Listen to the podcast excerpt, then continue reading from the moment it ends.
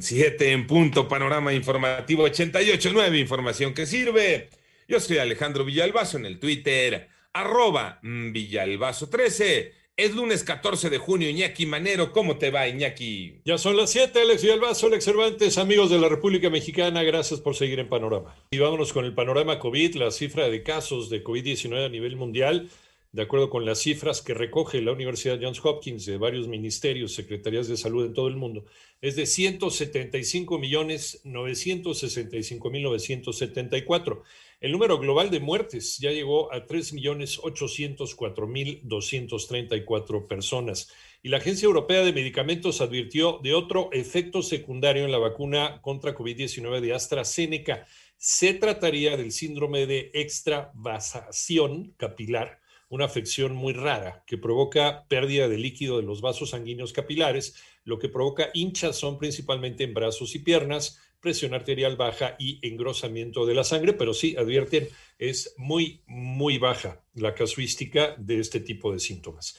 ¿Cómo van las cifras de la pandemia en México? Moni Barrera. La Secretaría de Salud informó que ya son 2.454.176 casos de COVID en el país y 230.148 defunciones, lo que representa 53 decesos más en un día. A través del boletín epidemiológico se informó que el semáforo epidémico indica que 19 entidades federativas tienen semáforo en color verde, 9 en amarillo, 4 en color naranja y ninguna en rojo, aunque Quintana Roo y Yucatán continúan al alza de contagios y se recomienda extremar medidas de prevención. Ya han sido vacunados 26 millones 81 mil 614 personas mayores de 18 años, lo que representa 29% de la población. En 889 Noticias, Mónica Barrera. En el panorama nacional, una investigación de The New York Times asegura que el tramo de la línea 12 del metro de Ciudad de México habría colapsado porque clavos de acero vitales para sostener el viaducto elevado no fueron soldados de manera adecuada entre prisas por inaugurar la obra antes de terminar el sexenio de Marcelo Ebrard como jefe de gobierno. Por otro lado, un grupo armado asesinó a Margarito Galvez Rosales, dueño de la birriería La Guadalupe, a la cual acudió a comer el presidente de México durante una gira en 2019 por Tierra Caliente, Michoacán.